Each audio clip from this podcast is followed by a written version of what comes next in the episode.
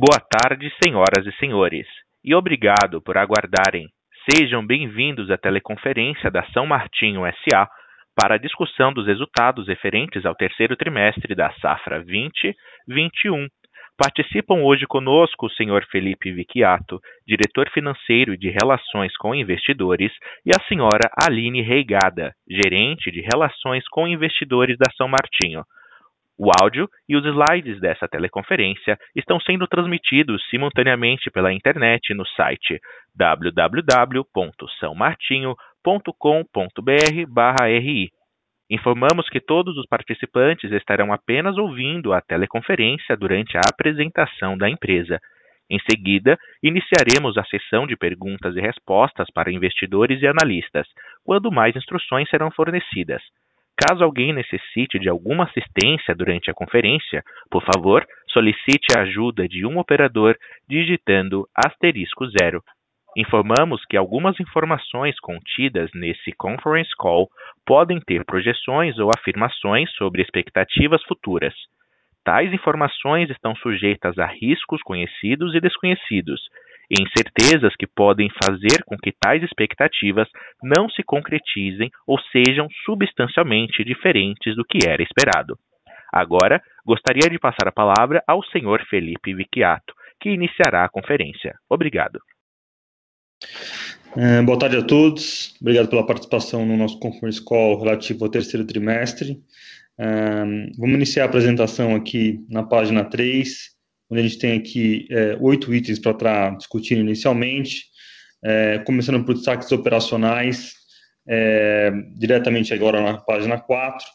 A gente tem aqui o volume de cana processada na, na safra atual é, foi praticamente estável, fechando em 22,5 milhões de toneladas de cana-de-açúcar, é, onde o principal, principal questão dessa estabilidade de processamento de cana foi por conta de uma menor produtividade em TCH é, no período, saindo de 82,9% para 80,7%, 2,6% abaixo do ano anterior, é, decorrente do forte clima seco que ocorreu durante toda a safra e um inverno bastante quente.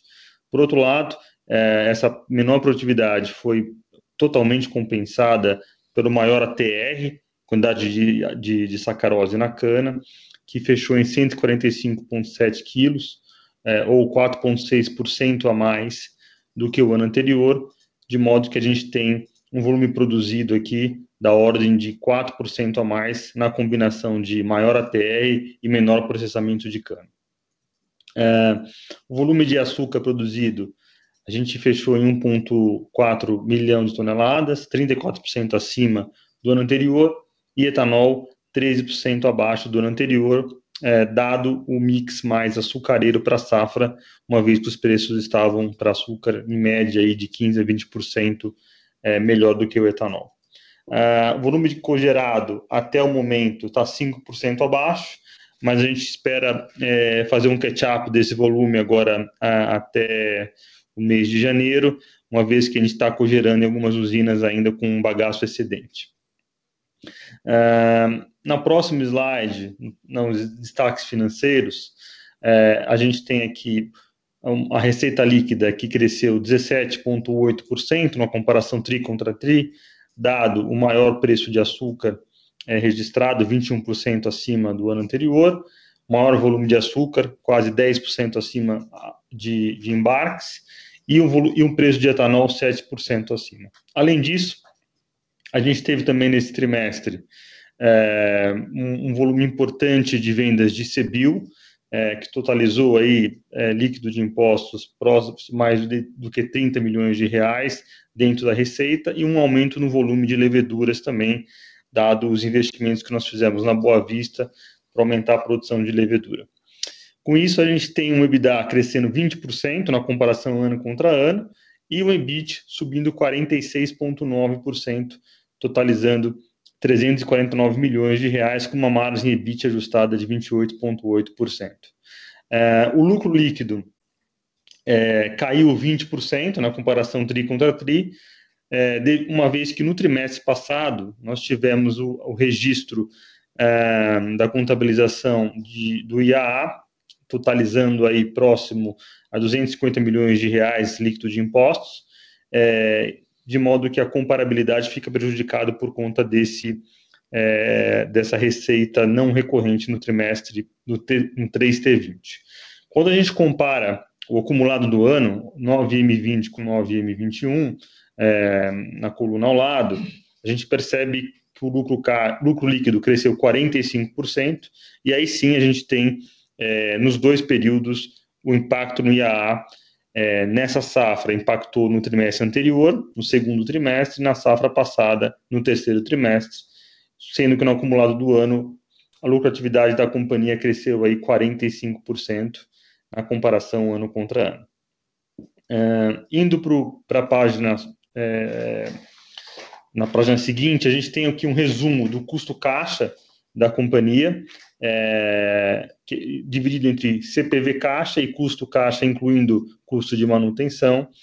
É, esse foi um outro item importante que ajudou a melhora dos resultados da empresa é, nesse exercício. Quando a gente olha na tabela à esquerda o CPV caixa, a gente percebe que ele cresce aqui na comparação é, 9M20 com 9M21, 21,5%, e a composição dele é preço de consecana, que é devido a melhores preços de açúcar e etanol, e um desvio de 115 milhões de reais por conta do maior volume vendido no, no, no período ano contra ano, 17,8% é, acima. Se a gente excluir o efeito do consecana e relativizar pelo volume de ATR vendido, o nosso custo unitário CPV por ATR decresce 6% é, na comparação ano contra ano. Olhando é, o, o, acumulado do ano, é, incluindo sim o capex de manutenção proporcional às vendas, é, a gente conseguiu absorver praticamente todo o impacto do Consecana, de modo que o nosso custo caixa de açúcar encerrou no 9M21 a R$ 1.012 por tonelada, um decréscimo de 0,8%, e o nosso custo caixa de etanol encerrou em R$ 1.508 por metro cúbico, um decréscimo de 0,5%. Então, aqui, é, o, a melhor operacional que a companhia teve, é, com menos custos, a gente conseguiu absorver o Consecana e custos de insumos também na safra, principalmente defensivos agrícolas e fertilizantes, que aumentaram bastante aí por conta do impacto do dólar. Tá? Então, dado aí a melhora de preços do açúcar, principalmente, a gente vê uma, um, a margem do, do açúcar é, na comparação ano contra ano abrindo, crescendo aí 12,9 pontos percentuais e a margem do etanol crescendo quase um ponto percentual. Dado que no acumulado do ano o preço de etanol praticamente ficou estável. Na página seguinte tem um resumo do endividamento da empresa. A gente encerrou com 2,8 bilhões de reais de dívida, um indicador de dívida líquida EBITDA em 1,27, 17,8% abaixo de março 20. Uh, eh, as principais movimentações da dívida líquida aqui foi o fluxo de caixa antes de investimentos em expansão é, de 684 milhões de reais, é, crédito da Copersucar no IAA líquido de impostos 180 milhões de reais, capital de giro que até dezembro é um volume importante 500 milhões de reais, remuneração dos acionistas combinada entre JCP, dividendos e recompra de ações próxima a 200 milhões de reais, 120 mais 76 e capex é, de expansão é, do, do, do canavial e melhoria operacional da ordem de 95 milhões de reais. A expectativa é que a dívida líquida caia bastante agora no último trimestre, dado uh, o forte volume de estoques que eu tenho agora na virada de, de, de dezembro, sem um grande volume de custos para estar tá incorrendo, uma vez que a safra terminou, eh, em dezembro a safra já tinha terminado. Do ponto de vista de dívida, a dívida bruta encerrou em 39% em dólar e 61% em reais.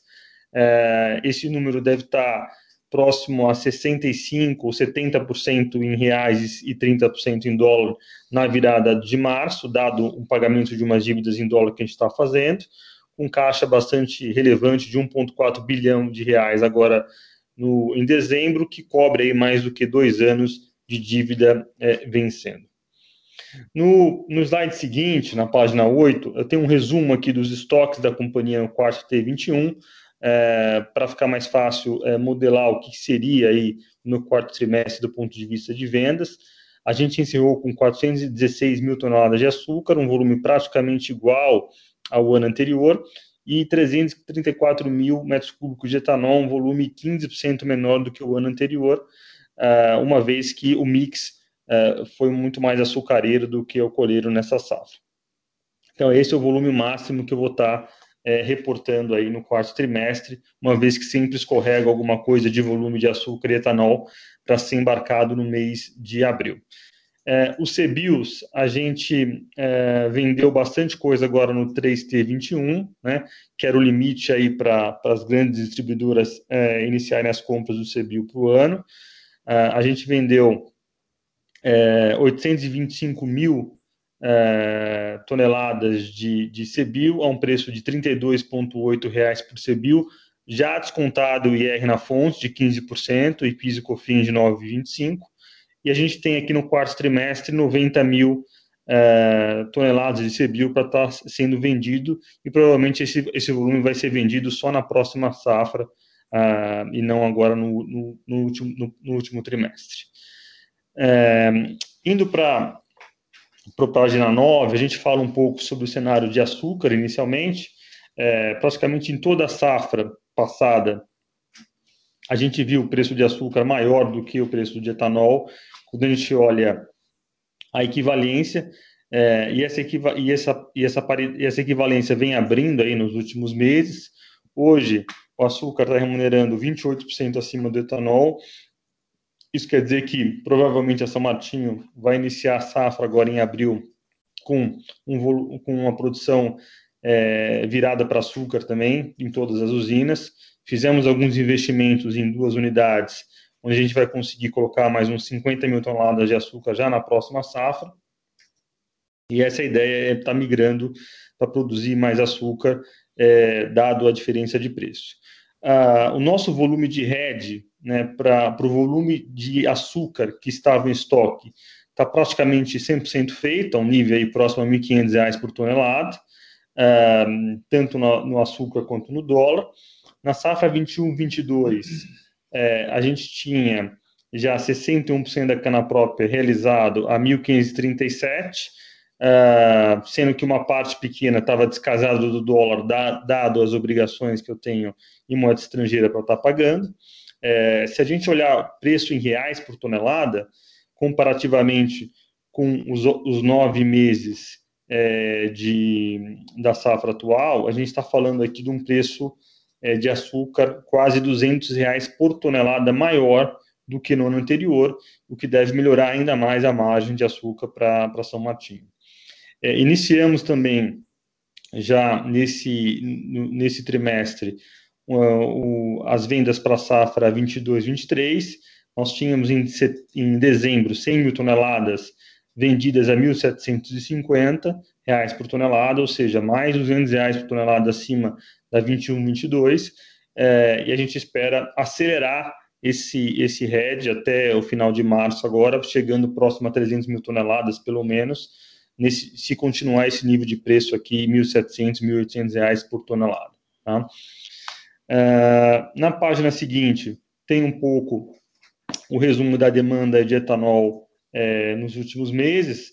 É, a gente percebeu uma recuperação de preço bastante importante aí depois de julho e agosto, com a, com a, a menor restrição de circulação de veículos no Brasil, é, principalmente São Paulo, Minas, etc.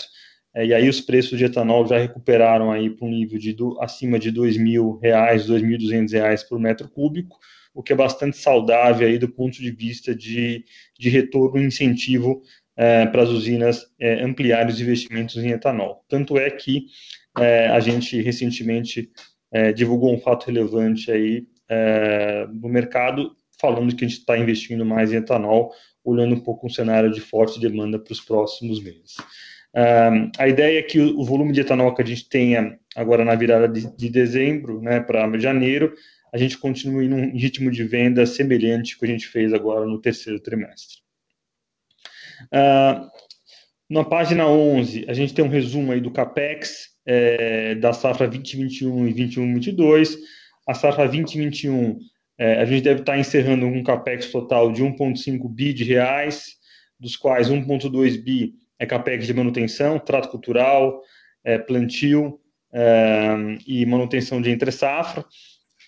Nesse, nesse exercício, como a, como a entre-safra for mais longa, a gente vai perceber que o volume de capex de entre safra vai ser um pouco maior, porque teve mais dias de entre safra em relação ao ano anterior, é por isso que acaba sendo um pouquinho maior do que a gente estava estimando. E capex de melhoria operacional e projetos, 300 milhões de reais, que todo o detalhamento disso a gente passou já no último call que a gente fez de resultados. Para a safra 21-22, a gente está estimando aí um capex de mais ou menos 1,8 bi de reais, dividido entre 1,3 bi de capex de manutenção, e aqui a gente já prevê uma inflação aí é, da ordem de 5 a 8% nesse capex de manutenção, pelo menos, tá? que seria aí é, inflação de fertilizantes, inflação de mão de obra, que entra aí uma parte, é, e 535 milhões de reais em projetos divididos entre etanol de milho, 450 milhões de reais que desembolsa agora nesse exercício, no próximo exercício, perdão, e, e, a UTE, que tem um desembolso aí da ordem de 85 milhões de reais. Tá? Lembrando que tanto o projeto de etanol de milho quanto o projeto da UTE é, são investimentos que a gente está fazendo com alavancagem é, e de, em torno de 80%, então o dinheiro do acionista vai é, nesses projetos só, só 20% do, do, do, do gasto. Bem, era, esses são os comentários iniciais é, da apresentação. Eu queria abrir para perguntas e respostas aí. Obrigado, gente. Obrigado. Iniciaremos agora a sessão de perguntas e respostas para investidores e analistas. Caso haja alguma pergunta, por favor digitem asterisco 1. E para remover a pergunta da fila, digitem asterisco 2. A nossa primeira pergunta vem de Luiz Carvalho, Banco UBS. Oi, Felipe Aline, obrigado por pegarem a pergunta. É, parabéns pelos resultados aí também. Eu tenho alguns, alguns pontos. Primeiro, Felipe, você menciona é, na apresentação essas melhoras operacionais. Queria só entender o que, que, que a gente pode entender como nível recorrente aqui, é, ou se tem alguma coisa que você enxerga para as próximas safras que daria ainda para atingir. É, segunda pergunta, em relação, acho que talvez a estratégia de hedge e, e, e talvez um pouco da tua estratégia de, de moagem também. É, a gente está vendo, obviamente, preço de açúcar, como você colocou aqui, já para 22, 23, a mais de R$ 1.700 por tonelada. E, ao mesmo tempo, isso com a volta do consumo, vamos dizer assim, é, de combustíveis no Brasil, a gente está vendo é, é, níveis de preço de etanol muito, muito altos. Né? Queria entender é, o que, que dá para dividir com a gente aqui do ponto de vista de estratégia de rede barra mix de produção. E se eu, se eu puder fazer uma última aqui, em relação à alocação de capital, assim, fazendo uma projeção com esses hedges que vocês estão fazendo, com os preços que a gente está vendo, é, e aí adicionando o CBIO, quer dizer, os outros, vamos dizer assim, as outras coisas, é, você vai ter uma geração de caixa muito, muito forte para os próximos anos. Né? É, isso quase que contratado, vamos dizer assim, com esse nível de hedge que você já está começando a montar. Eu queria entender, obviamente, fora do projeto de etanol de milho, do A-6, o que, que a gente pode entender, o que, que a gente pode esperar do ponto de vista de alocação de capital. Talvez, é, é, não sei, dividendos mais agressivos, recompra, talvez você tenha alguma limitação. Acho que entender um pouco dessa estratégia de alocação de capital. Obrigado. É... Oi, Luiz, é, boa tarde, obrigado pelas perguntas. É... Deixa eu começar pela questão da a segunda pergunta, que é deficiência operacional. Né? É, a gente conseguiu nesse ano, é, que te, foi o segundo ano do COA na usina São Martinho, né, que, é, que responde aí por quase metade da moagem do grupo, né? É, uma melhora de eficiência, principalmente na colheita da cana, né, onde a gente gastou menos diesel, é, teve menos manutenção de máquinas, é, enfim, e aí com isso, né, a gente, olhando do ponto de vista de custo é, de reais por tonelada de etanol e de, e de açúcar, a gente conseguiu aí engolir praticamente toda a inflação que, que veio do Consecana barra de defensivos, tá? O próximo ano, a gente espera que, é, que vai ser o segundo ano de COA das outras unidades, que a gente dê mais um passo, né, e que essas unidades cheguem é, próximo aí da São Martinho, do ponto de vista de consumo de diesel e melhoria é, de produtividade na, na, na, colhedora, né? ou seja, consiga ter um CCT melhor. Tá?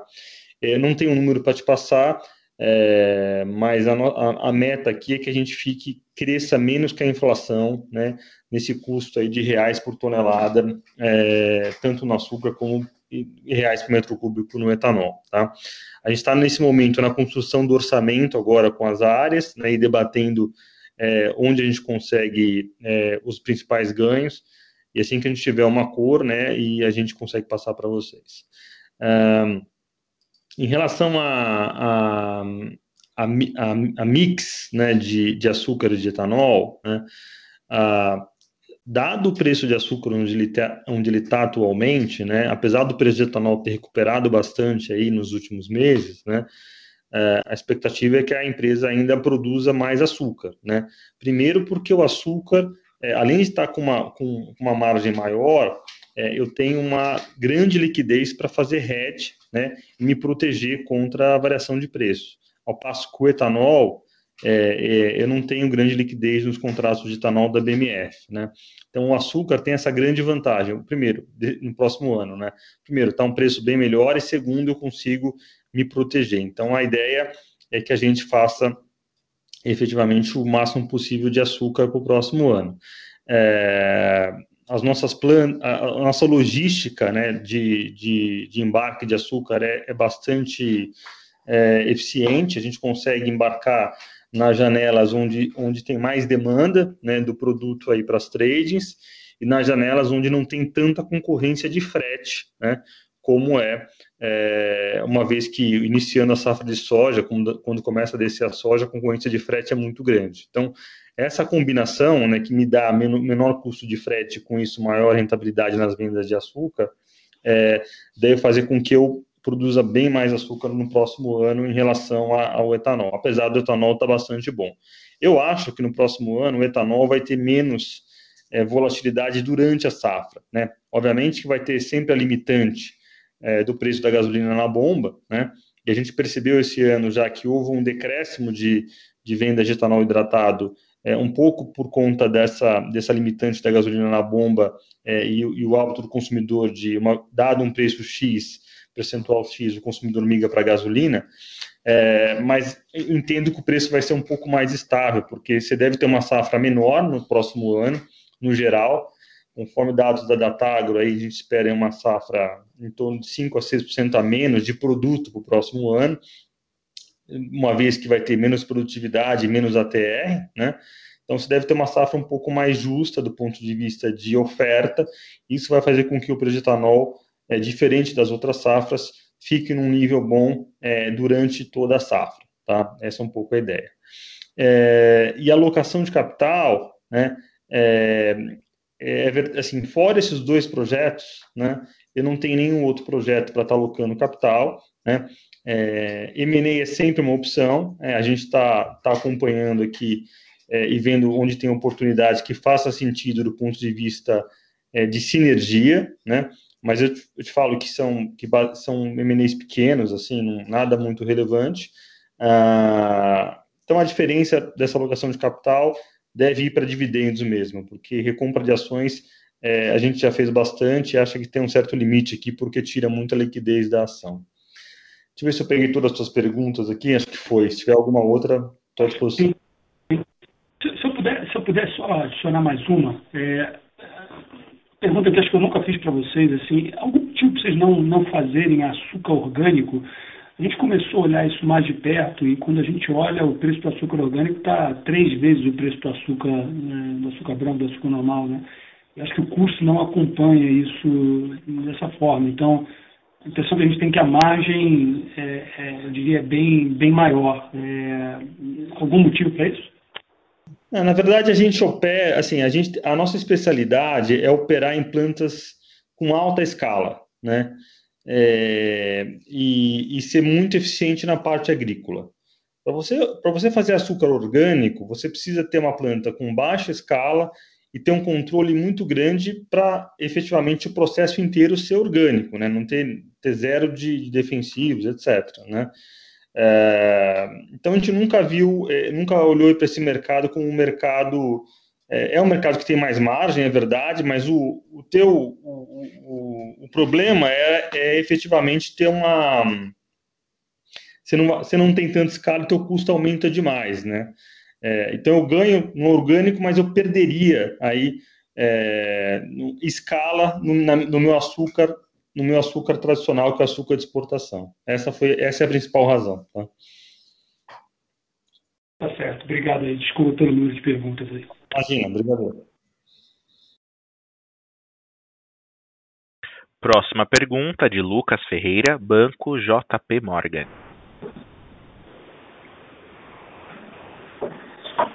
Oi, Felipe. É, Aline. Boa tarde a todos.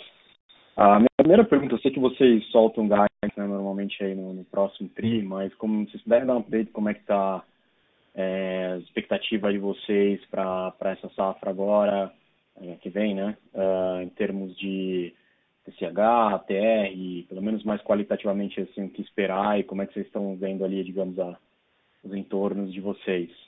É, a, minha, a minha outra pergunta é, é, é mais, eu, eu, queria, na verdade, perguntar, sei que é, é difícil, cada um tem uma opinião, mas assim, qual a opinião de vocês sobre açúcar? É, dado que a gente está vendo, como você comentou, né, Felipe, é, provavelmente o mix é mais açucareiro, você vai ter provavelmente também é, Tailândia produzindo um pouco mais esse ano, se vocês, de alguma forma, veem é, que esse é um patamar interessante de açúcar para acelerar é, para acelerar os heads de vocês aí para as próximas duas safras. Obrigado. Oi, Lucas, boa tarde. Obrigado pelas perguntas. É, em relação à, pergunta, à, primeira pergunta de safra, né, a gente deve ter para o próximo ano, é, ainda falta as chuvas de, de, de fevereiro e de, e de março, né, é, e obviamente chuvas que, que, ocorrem no começo da safra para recuperar a cana de final de safra, né, mas, assim, com o que a gente tem hoje, a gente espera crescer um pouco na, na, na, na, na moagem, mas cair no ATR, porque o ATR da, do ano passado foi, é, foi muito alto e é muito difícil repetir essa base, porque a gente não espera um clima tão seco é, no próximo ano. Com base nisso, né, a melhor estimativa que a gente tem hoje é que a gente fique com um volume estável aí do ponto de vista de produção de ATR equivalente, açúcar e etanol, tá? Infelizmente não deve ter tanto crescimento, porque o, a, a condição climática no ano passado foi muito ruim. Ao passo que, no, no, quando a gente olha o setor, né, o Centro-Sul e as estimativas aí de, da, da Tagro, por exemplo, a, a, expectativa é de queda em si de 6, 5 a 6% de produto né, em si. Tá? É, e, e, isso responde um pouco à tua segunda pergunta, né, é, que é a questão do preço do açúcar. Né? O, que a gente está vendo é que o Brasil deve cair aí é, em torno de 2 milhões de toneladas de açúcar a menos de produção, né, ao centro-sul, na verdade, no, no, próximo ano, dado essa menor produtividade e menor ATR, é, isso vai fazer com que o mercado fique ainda mais apertado do ponto de vista de oferta de açúcar. É, então, com isso, a gente não vê muito espaço né, para o açúcar perder os patamares onde eles estão. É, porém, né, é, como, como a gente consegue é, tomar decisão naquilo que a gente vê e não no que a gente não vê, né, a gente entende que é, esse, esse patamar de preços de açúcar hoje, da, do, do, do volume que eu ainda não rediei, né, está em torno de R$ 1.700 por tonelada, está dando muito incentivo para a gente continuar rediando e a gente está fazendo isso de maneira gradativa é, acompanhando aí para fixar a nossa margem, principalmente para a safra que vem, tá? Felipe, se me, permite um follow-up na primeira pergunta, então está faltando você chegar nos 24 milhões de toneladas? Então, lembra para mim é, qual que é essa curva até, até os 24 milhões e que falta de capex, digamos, né, para chegar lá? Então, CAPEX não falta, não falta nada né, adicional. É, o que falta efetivamente, Lucas, é, é a gente ter uma.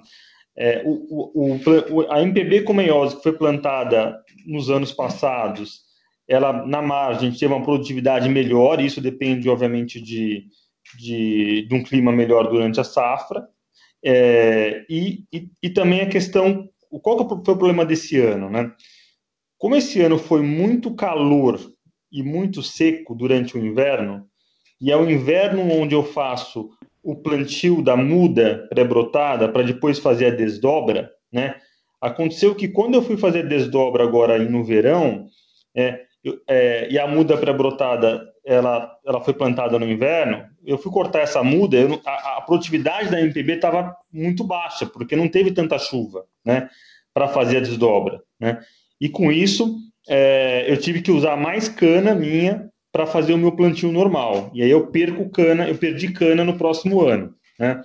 É, porque geralmente você chega lá, você planta uma cana de, de, de MPB em julho, esperando que essa cana em janeiro tenha um TCH de 70, por exemplo, toneladas por hectare, nesse ano ele teve 50. Aí quando eu, com isso, o que, qual que é o meu gap? Esse meu gap de 20, eu preciso pegar a cana do meu canavial para fazer o mesmo plantio. Né? Então, a, a, essa estratégia de MPB com meiose né, e o crescimento até 24 milhões de toneladas depende muito de ter uma, uma, uma questão climática dentro da normalidade. E esse ano foi muito anormal. Né? Esse ano foi muito calor, né?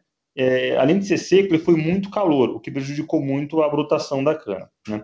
Então, é, então a ideia é que o próximo ano, assim, há dois anos atrás, eu estimava que nesse ano agora é, na próxima safra, a gente já chegaria próximo a 24.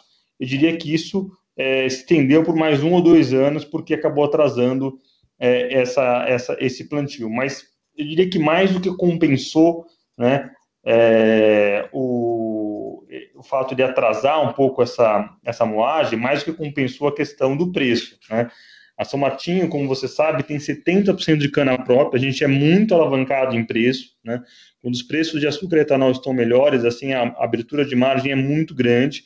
Você vê, no açúcar, por exemplo, no ano que vem, eu vou ter quase 200 reais por tonelada a mais de preço, com custo subindo 5, 6%, e no ano subsequente, mais 200 reais por tonelada a mais de preço de açúcar, né?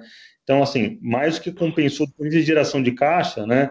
O fato de ter essa, essa, essa seca mais que compensou, mas estamos tentando acelerar aqui, mas é o que dá para fazer, por enquanto é, é, isso mesmo, tá? E é isso que faltou. Tá legal, obrigado. Próxima pergunta de Christian Audi Santander. Oi, Felipe Aline, parabéns aí com os resultados.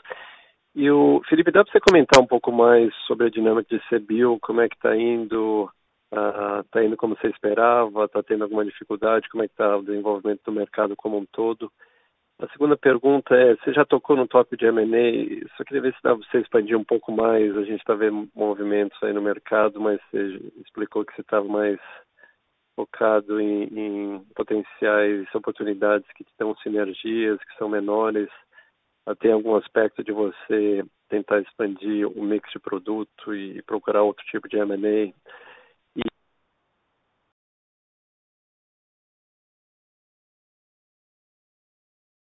Christian? A linha do participante, Christian, caiu. Podemos seguir com a próxima pergunta? Até o retorno do participante? Podemos, depois eu volto com ele. Seguimos com a pergunta, então, de Alex Falcão, HSBC. É, boa tarde, boa tarde, Felipe Aline. É, eu tenho duas perguntas. A, primeira em relação à, à perspectiva de açúcar. É, o quanto vocês acham uh, desse cenário de açúcar tem a ver com, uh, com a perspectiva de laninha uh, e, e quanto isso pode ser frustrado em algum momento? E aí, e, aí, só para entender um pouco do, de como é que está a cabeça de vocês para clima do próximo ano e, e se esse, essa perspectiva da, da Tagro de ter uma queda de, de produção no Brasil, é, vocês compartilham ah, um pouco desse, desse racional. E o segundo, é, falando um pouco de, de geração de caixa né, para os próximos é, dois anos, é, e aí voltando um pouco na pergunta do Luiz, quando você quando você está falando que está olhando M&A, uh, e recentemente você teve um IPO uh, de um grupo relativamente menor, teve uh, acabou de ter um deal relevante uh, com, com, com Biosev e, e Cosan. Uh, isso, isso, com esse tipo de preço, muda a perspectiva de vocês para M&A? Eu sei que vocês têm sido muito conservadores e muito, muito disciplinados com capital, mas imaginando que a gente deva ter um, um por um período de, uh, longo, né, dois, três anos, que para esse setor é uma eternidade, de preços que parecem estar tá, tá, tá altos, muda a, como é que vocês estão enxergando a perspectiva do setor? Obrigado. Falcão, é, obrigado pelas perguntas. Não, não, eu vou responder pela última, tá? Não, não muda, né? É, quando a gente faz aqui a nossa análise para algum M&A, a gente tenta usar a premissa é, é, conservadora, pé no chão, né? Obviamente, é, que uma vez feito o M&A, você pega um vento a favor, é, de preços melhores do que estimado, né, o retorno vem mais rápido, mas é difícil a gente imaginar que é, a gente vai ter um açúcar aí é, 1.600, 1.700 reais aí para os próximos 3, 4 anos e colocar isso num, como premissa base para fazer uma transação de M&A, né? Então, não muda, a gente não vai ser mais agressivo em fazer M&A dado esses preços é, de açúcar onde estão, tá? É, a gente prefere ser agressivo é, em olhar assim, é, M&A sinérgico, consigo pagar um pouco mais, né? Mas coisa pequena que também não vai, eu consigo aceitar um pouco mais de desaforo, tá? É, eu lembro bem assim, o M&A da Santa Cruz, né? Foi um momento é, onde a gente, é, uma vez que a gente fez o, o investimento lá atrás, né? É, inicialmente é, teve uma, uma, série de questões climáticas que impactou a produtividade, né? Demorou para a produtividade vir da Santa Cruz por conta de clima, principalmente, né? Mas o fato de eu ter é, é colocado na, na, nas premissas do M&A preços mais conservadores, principalmente na época de etanol, né? É, fez com que o retorno do projeto não, não virasse negativo, né? Nos primeiros anos, né? Então, é, por que eu estou dizendo isso? Porque a gente sabe que uma vez que você faz o M&A, né, certeza absoluta que você vai ter surpresas e não vão ser surpresas positivas do ponto de vista de operação. Necessariamente você vai ter que fazer mais capex na indústria para ficar em comply com, é, com regras é, ambientais, né? Porque você imagina, você pega uma, uma, uma indústria ou um canavial que está é, sem investimento por muitos anos, né? se entra um grupo como a São Martinho, é, a primeira coisa que tem que fazer é ficar em comply com a legislação, em comply com regras ambientais, somente agora. Né?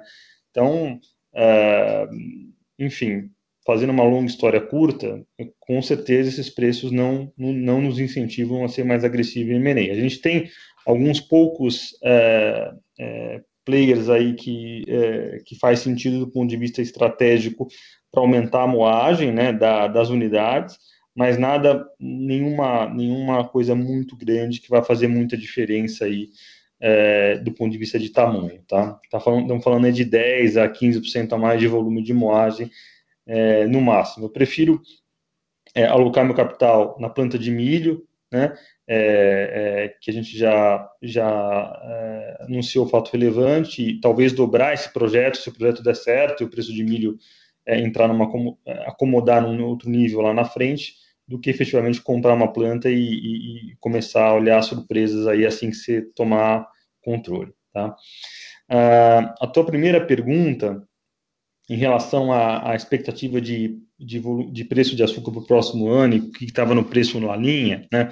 Na verdade, assim, a gente compartilha com a estimativa aí de, de uma queda de 5 a 6% no próximo ano é, da, da, da, da, produção de ETR equivalente, açúcar e etanol, é, por conta basicamente de um clima bastante é, ruim no, no centro-sul do Brasil durante toda a safra e poucas chuvas em novembro e outubro. Tá?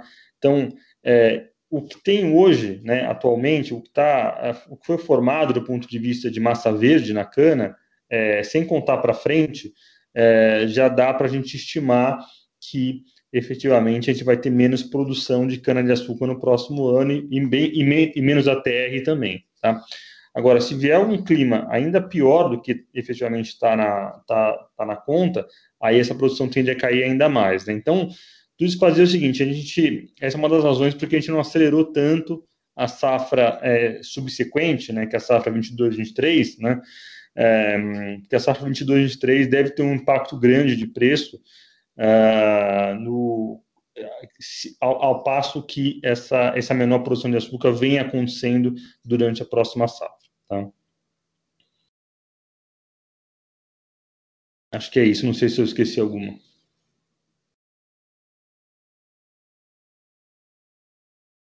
Retornamos agora com o participante Christian Aldi, do Santander.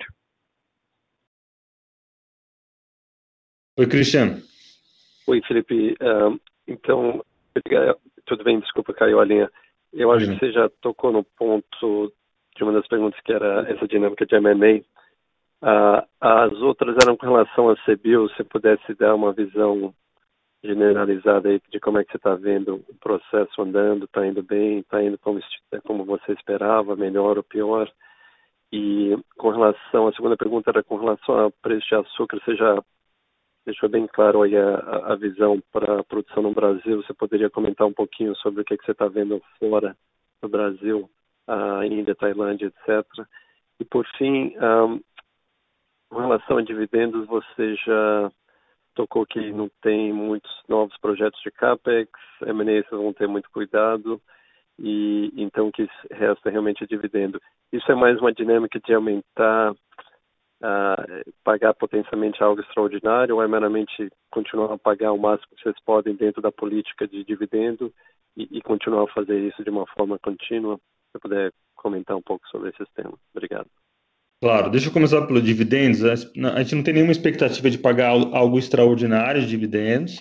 É, a ideia é pagar dentro da política, a política fala o mínimo de 40% do lucro caixa, e esse dividendo deve ser deliberado aí assim que a gente encerra o balanço é, agora em março, e, e, a deliberação ocorre em, no, no, final de junho para ser pago em agosto, tá? É, essa é um pouco a dinâmica de, de dividendos, tá? Uh, em relação à pergunta do CBIL, é, o, o, último trimestre, né, de, de outubro a dezembro, é, foi um trimestre bastante forte do ponto de vista de negociação de CBIL uh, na B3, uh, por conta de, da necessidade das distribuidoras é, cumprirem a, a, a regra de, de, de, comprar o CBIL e neutralizar a, a compra de gasolina tipo A é, e foi onde a gente viu o, maior espaço para estar tá vendendo os nossos CBIOS. para o próximo ano, é, a gente espera é, que seja um pouco menos concentrado, né, que as distribuidoras comprem aí mais durante toda a safra, né, não, não se concentre apenas é, no último trimestre, mas eu diria que para o primeiro ano, né, é, a gente, eu, eu, acho que foi uma, é, foi uma boa experiência e está dentro do que a gente estava esperando esperando. Eu diria que está até melhor do que a gente tinha esperado.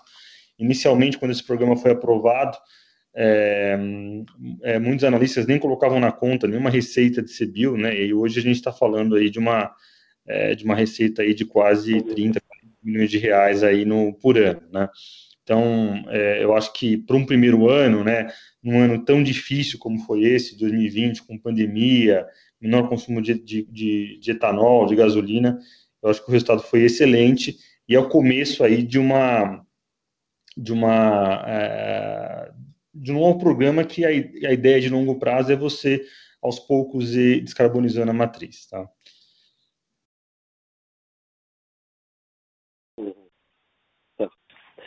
E a outra era só com relação ao preço de açúcar, o que, que você está vendo lá fora, Felipe? Você já mencionou o Brasil, uma potencial queda na produção de 5% a 6%. Preço de açúcar. É, o, a Fora Brasil, né, que eu acho que é o principal. Mais, é, é, mais um. É, Fora Brasil, que eu acho que é o principal é, é, é player é, do mercado para fazer esse preço se sustentar no, nos níveis que estão, é, que, by the way, foi uma surpresa para a gente também, a gente não esperava que o preço chegaria nesse nível, né? a gente teve aí a Índia, né, ao longo dos últimos meses, mostrando é, que vai ser um menor exportador do produto, né? não vai ser tão forte, a recuperação da, da, da produção de açúcar não vai ser tão forte como a gente imaginava, fazendo uma retrospectiva de seis meses para trás até hoje. Né? É, a Índia também, por outro lado, está é, atuando no programa de, de etanol deles, né, aos poucos, e deve estar tá aí nos próximos anos é, é, usando parte da cana-de-açúcar para produzir etanol, que ajuda a sustentar o preço de açúcar num nível um pouco melhor, né? E é bom para a Índia também, porque bem ou mal o governo indiano é, para subsidiar é, o preço fixo de cana-de-açúcar é, gasta uma parte importante do orçamento, né? Então é bom para todo mundo. Então, e a Tailândia, sim, a Tailândia, por outro lado, está recuperando um pouco a produção de açúcar, teve um impacto muito grande nos últimos dois anos, a gente espera que a Tailândia recupere um pouco a produção de açúcar, tá? Mas não, não vejo esses, a Tailândia sendo um player importante aqui para é, mover esse açúcar é, muito para baixo do nível que está atualmente. Então você continua a achar um, um déficit global uh, quando se leva em consideração esses três fatores, Brasil, Índia e Tailândia, uh, um déficit global correto? Correto, um déficit da ordem de 3 milhões de toneladas. Por... É. Tá bom. Tá. Obrigado, Felipe. Obrigado, Cristiano. A próxima pergunta vem de Werner Roger, Trigo no Capital. É, boa tarde, Aline, Felipe. Parabéns aí pelos resultados. São duas perguntas. Em relação ao projeto da meiose, quanto da área efetivamente já está plantada né, nas unidades e quando é a companhia espera atingir, digamos, o pleno benefício, né, quando todos, é, o, todos os canaviais estarão produzindo né, através da, da, da meiose, e, e, se tem uma, uma expectativa aí, né, de, digamos, de redução de custo, né, quando atingir esse, digamos, esse ponto ótimo né, de, de plantio. A segunda pergunta, é, na verdade, é, vocês estão bem relacionados, mas um pouquinho de, de inovação. É, a São Martinho está é, fazendo alguma, algum projeto, né, algum estudo sobre o biometano, né, ou através de parcerias, ou através das né, suas próprias é, equipes, né, se, se, tem alguma, já alguma expectativa em relação ao biometano, substituição de caminhões, geraria talvez é, mais é, para a companhia. E também sobre as leveduras, né? É, tivemos uma receita importante esse ano, né? É, que a gente pode esperar mais de crescimento de receita, né? De qual que é a margem de rentabilidade da levedura em relação a, aos demais produtos, né? O que a gente pode esperar em relação às leveduras? Obrigado. Oi, Werner, boa tarde, obrigado pelas perguntas. É, bom, começando pela MPB com meiose, hoje é, do meu plantio, 80% dele é um plantio de MPB com meiose.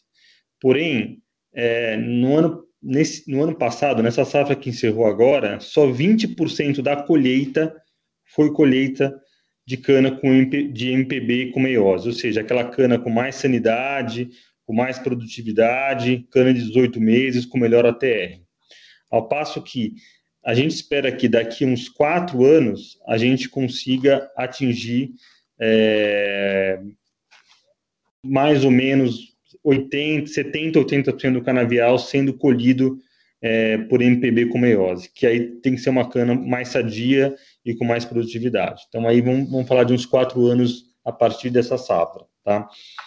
A segunda pergunta em relação ao biometano, a gente tem um projeto que a gente está avaliando a, ah, a, viabilidade econômica dele. É, por enquanto, a gente não conseguiu a, atingir a viabilidade econômica com a tecnologia que a gente estava olhando.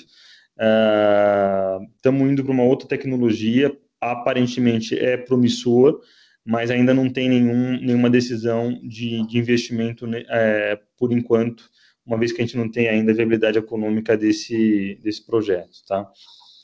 Uh, e a, ter, a, terceira pergunta em relação à levedura, é, a gente cresceu bastante em levedura nesse, nessa safra por conta da Boa Vista. Boa Vista é, começou a operar na planta de levedura em maio. Né? É, levedura é uma é uma, é uma receita em dólar, então ela anda aí com a, com a moeda estrangeira, e a gente espera para o próximo ano aí pelo menos uns 50 milhões de reais é, de receita de levedura, que tem uma margem ainda da ordem de 80%, mais ou menos.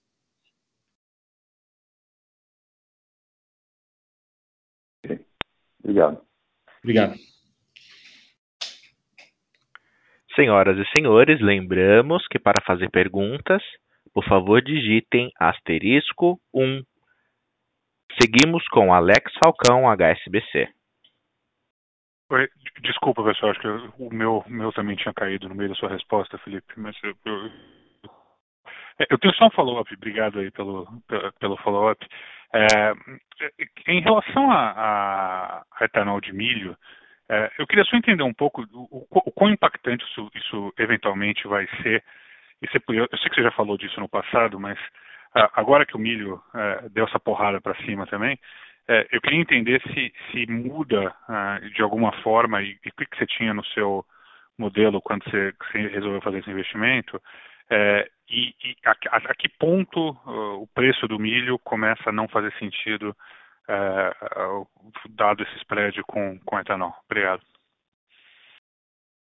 É, oi, Falcão, obrigado pela pergunta. É, bom, a gente aprovou o investimento agora no mês de, no mês de dezembro,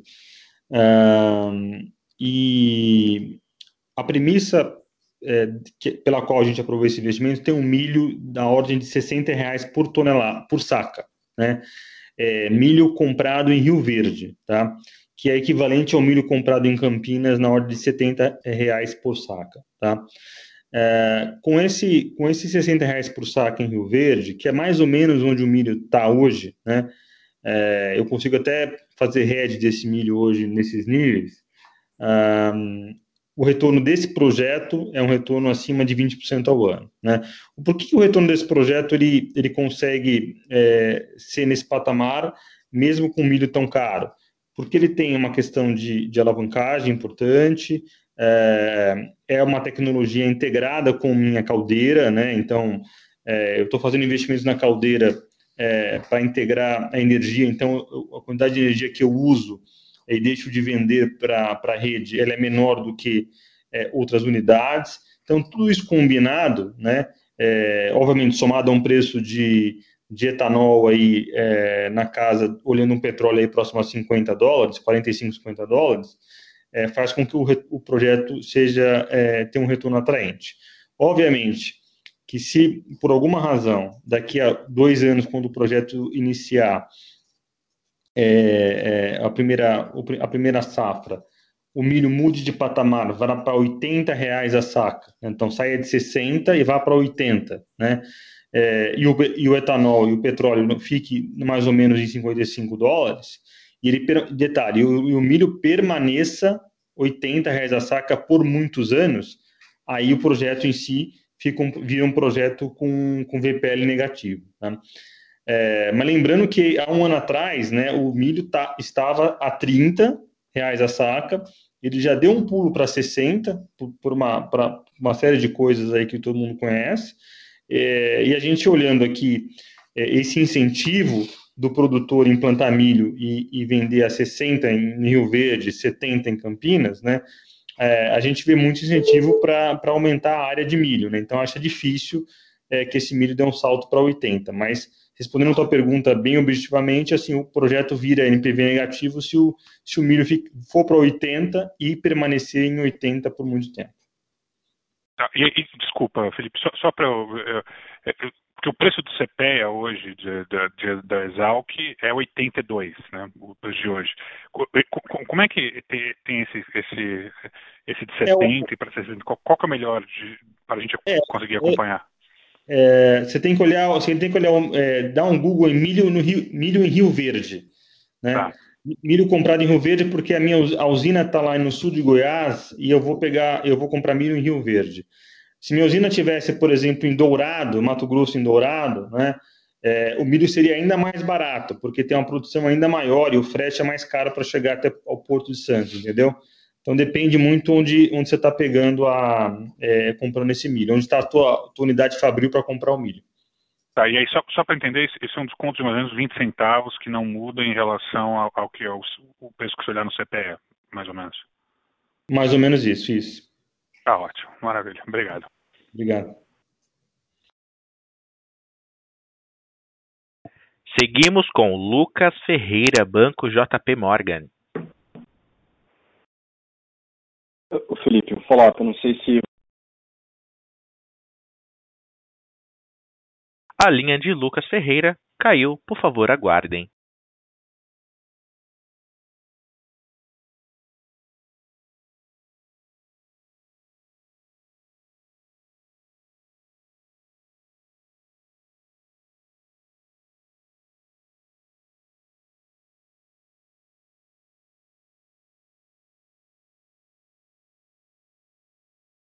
Por favor, aguardem.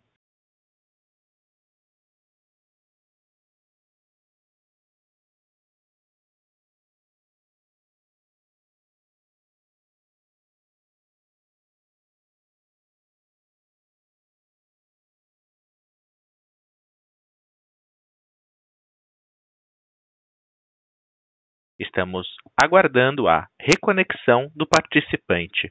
Por favor, aguardem.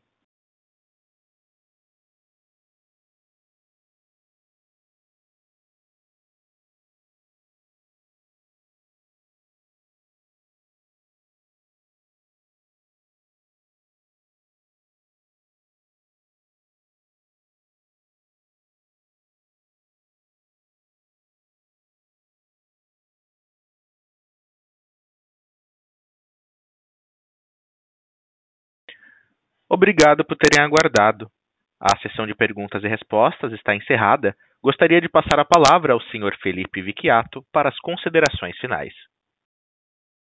Bom, obrigado a todos pela participação. É, foi mais um trimestre aí recorde do ponto de vista de resultados, aí, dada a performance da companhia operacional e de, e, e de vendas. É, a gente espera aí ter um quarto trimestre tão bom quanto o terceiro e estamos construindo aí uma safra ainda, é, ainda melhor. Obrigado a todos, estamos à disposição aqui, eu e meu time de RI. Um abraço. A teleconferência da São Martinho está encerrada. Agradecemos a participação de todos. Tenham uma boa tarde.